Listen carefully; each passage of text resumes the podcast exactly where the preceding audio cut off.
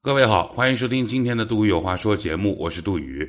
今天要跟各位聊个新闻话题，叫做“望人许可欣”啊。呃，很多人应该知道许可欣的事儿，但是还有部分的听众不是很了解，所以简单说一下。自新冠状病毒爆发之后，许多海外华人都在关注着国内的疫情，其中也包括美国留学生许可欣。在接连传出有华人从国外返回中国躲避疫情，被要求强制隔离十四天之后，许可欣在微博帖文当中写下：“反正作为留学生的我，一点也不想回国，不是什么以大局为重，不给国家做螺丝钉。你们想给国家当奴才，别拉上我，不会给祖国添麻烦，以后再也不会回来了。”等等。没想到许可欣的言论及时触动了不少网民的神经，与并隔空与他展开对呛，因此也在微博爆红。呃，老实讲，其实我对许可欣的这个话题啊，并没有，并没有太多的兴趣，只是应一个朋友的要求和请求，把这个话题做一下啊。那么我就在反思。我们很多人，包括我在内，我们对许可欣感觉到不舒服，对他的这种言论觉得有些过分。那么我们究竟恨在哪里？如果你去微博上看一看，你会发现，其实比许可欣言论过分的多的大有人在。但为什么我们这次就要揪住许可欣不放？为什么我们这次就要把许可欣这个这个这个问题给他单独拎出来去聊一聊？一个最重要的原因，并不是他说了多么过分的话，而是他的那种端起碗来吃饭、放下筷子骂娘的这种状态，为我们所不忍。二零一九年，许可欣是中国药科大学的本科毕业生，之后呢自费出国留学。许可欣目前是在匹兹堡大学读研究生，他透过江苏省申请了国家留学基金委员会的资助。也就是说，他实际上是由国家付款的公费公派留学生。这个国家不仅报销他的学费，每个月还会还会给他相应的一千五还是两千美金的生活费，并且许可欣也在微博里面呃写了写下了这样的文字：说我能取得今天的成绩，并不是靠我自己的努力，而是靠这个父母的人脉、钱财以及呃在苏州给他提供的良好的机会。所以这样一来，其实是挑拨和撩动大众的神经的。他的这个语言或者他的这个话究竟有多过分？我觉得最多给他扣上个三观不正的帽子。但是我们最为不能忍受的是，如果你是一个自费的、花自个儿加钱的、花自个儿钱的勤工俭学的留学生，你说这些三观不正的语言恶劣程度并没有那么严重。可是你是国家的公费留学生啊。是全体的纳税人的钱给你，让你去海外去求学的，结果求学求到数典忘祖。如果把这个故事再拟人化一下，那就很简单，不就是当代陈世美吗？是吧？那秦香莲怎么着怎么着不容易，当年陪伴着你，结果哦，你混出来了，抛妻弃子，老家农村的大大山里头的老母亲含辛茹苦，一把屎一把尿的把这个孩子拉扯大，到最后卖血。非常不容易的把这孩子给读书读出来了，供出来了。结果这孩子到城里头找了一个富婆，不要家里的老娘了。那这种在中国文化当中，在公序良俗当中，我们绝对是不能容忍的。那现在许可欣的形象大概就是这样的形象。我们如此不易的用国家的公费留学的基金把你送出去，希望你学成一身一身本事，然后回国报效。结果呢，你现在花着国家的钱骂着国家的娘，你这玩意儿太过分了。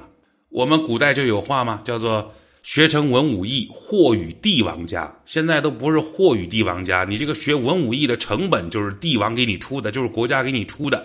然后你还说这样的话，实在是有些过分。这是挑动大众情绪的第一第一波啊。第二波是什么呢？就是因为我都不知道有个什么 CSC，就是国家公费留学的这个基金，他又。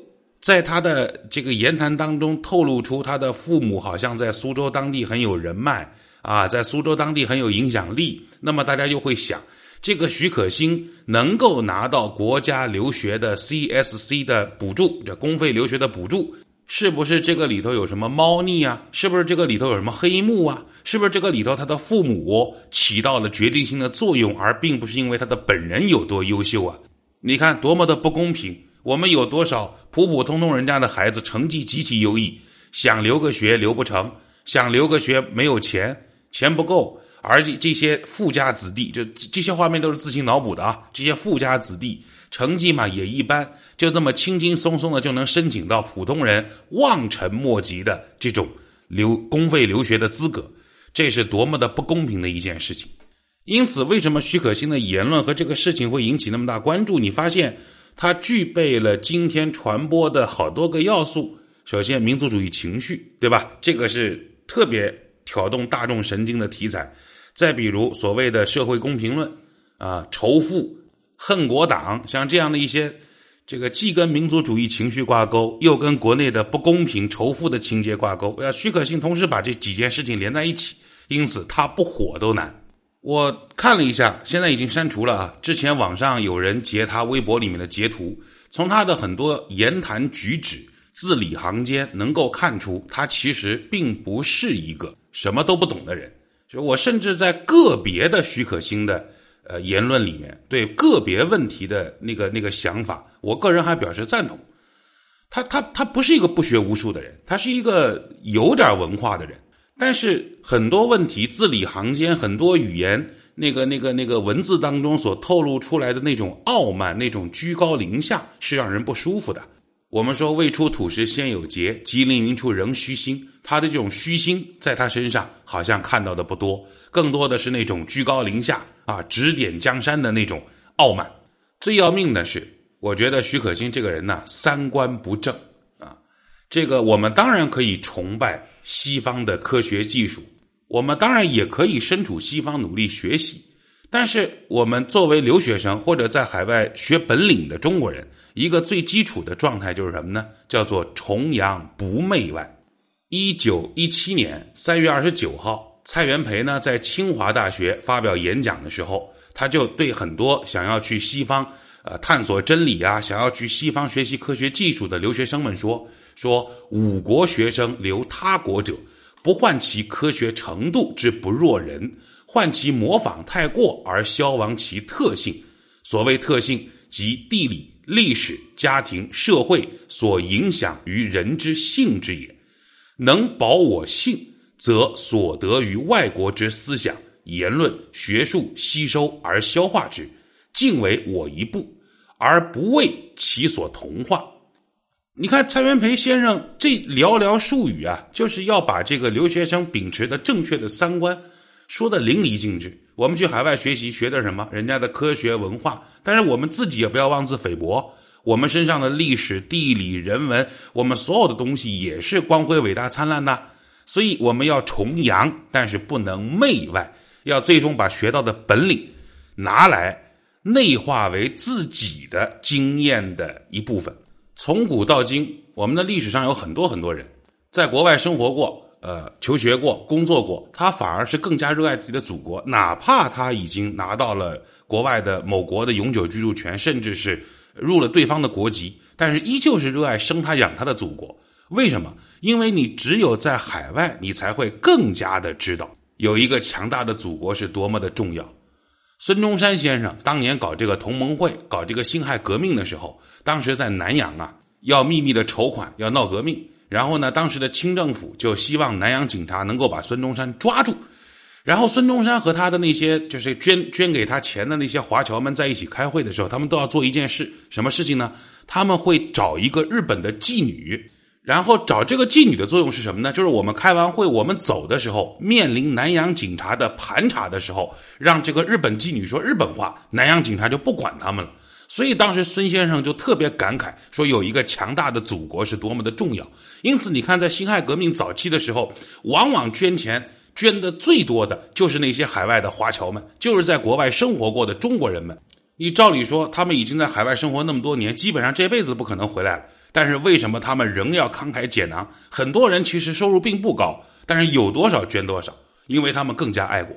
我们都知道，抗日战争时候，中国有一个大叛徒叫汪精卫。不管是大陆写历史还是台湾写历史，汪精卫都被永久的钉在历史的耻辱柱上。那么你说，汪精卫这个人最大的危害是什么？是成立了伪国民政府吗？是帮着日本人打中国人吗？不是。事实上，现在能找到的一些史料，汪精卫其实在日日日统区啊，日本统治的地区，他也凭借着自身的能力和自己的影响力，去帮助一些被统治的中国人免受他们免让他们免受进一步的欺压。但是他依旧是汉奸，依旧是钉在历史的耻辱柱上。为什么？汪精卫最大的危害，并不在于他真正的帮助日本人做了什么坏事，而在于他当时在中国国民党的地位非常非常高。你作为如此重要的、如此有影响力的，有很多人会追随你的这么一个政治领袖，你居然向日本投降，你居然散布我们肯定干不过日本，我们肯定打不过日本这样的言论。所以，汪精卫最大的危害是什么？不是具体的他做的哪些行为，而是这些行为背后所代表的那四个字，叫做蛊惑人心。中国人自古以来啊，我们我们这个民族的价值观就是不以成败论英雄。你看，我们所崇拜的那些人，哪一个到最后是成功了的？文天祥成功了吗？他难道不知道南宋已经没了吗？他难道不知道南宋的皇上已经投降了吗？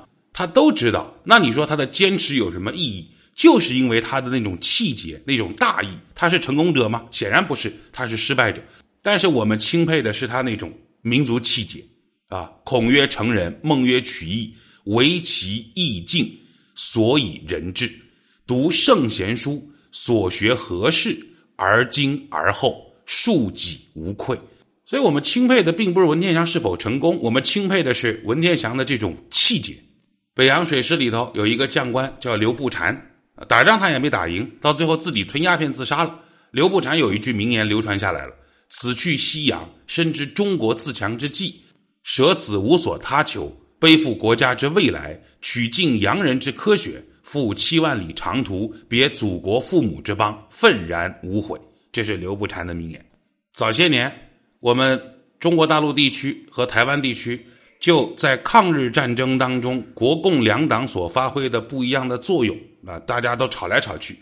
国民党认为我们发挥的作用很大，是吧？你看我们正面战场二十二次正面战场的会战，杀了多少日本人？我们死了多少人？早些年呢，我们是不怎么提这个话，但是呢，这两年呢，我们在这个问题上，呃，现实理性的多。我看胡锦涛总书记在纪念抗日战争多少多少周年的时候，他就说，充分肯定了国民党在正面战场上。的伤亡和在抗日战争当中所起到的巨大的作用啊！但是你说红军、新四军、八路军在在抗日战争当中最重要的作用是什么？是不是我们杀了多少日本的侵略者？当然这个也很重要，但我觉得这不是最重要的。最重要的是什么？是你去看一看，当时国民党当中除了汪精卫那样的投降派，不仅有投降派，还有大量的骑墙派。包括蒋介石一开始不也说攘外必先安内吗？这个仗他是不想打的，所以在对日本这个抵抗的这种情绪当中，有一些人是不坚定的，有一些人是眉来眼去的，有一些人是骑墙的。而共产党人在抗日战争过程当中最大的作用就是，我哪怕打不过你，我也坚持跟你干到底，我就是跟你干。你看东北抗联杨靖宇将军，他周边的人全部都已经投降了。打到最后就剩他一个人了，他也跟日本人干。那你说在被日本人包围的时候，他知不知道自己必死无疑？他知不知道自己跟日本人打仗，基本上胜的可能性为零？他一定都知道。而且日本人当时给杨靖宇开的条件是什么？只要你投降，不仅不杀你，整个伪满洲国的军令部部长这个位置，相当于伪满洲国的国防部长这个位置给你做。但是杨靖宇依旧跟他们干。干到最后就剩自己一个人，也以死明志。这是什么？这就是党和党所率领的这支军队为抗日战争所做的最大的贡献。四个字吗？叫做中流砥柱。这个中流砥柱不是说我派了多少人去杀鬼子，这个中流砥柱不是说我杀了数量是第一的鬼子，这个中流砥柱的作用是有这么一群人，有这么一帮人。他们哪怕生活条件再艰苦，他们哪怕战至最后的一兵一卒，他们就是抵抗到底，他们就是不投降。这是给这个民族一个最大的强心针。好，说了这么多啊，是顺着这个话，我想跟各位再聊一聊爱国这个事儿。最近我看到车建新先生，就是红星美凯龙的董事长，写了一篇文章。这个文章写的不错，叫做“爱国就是最大的爱国就会有最大的运气”吧，好像是这个标题啊。他大概的意思就是说，我们必须要爱国，因为因为什么什么什么很多理由。然后呢，因为他一个朋友跟他说，爱国才能发财，他觉得仔细想想其实挺有道理啊。那么我对这个车建新先生这篇文章，我当然我觉得很好了啊，爱国也没有问题。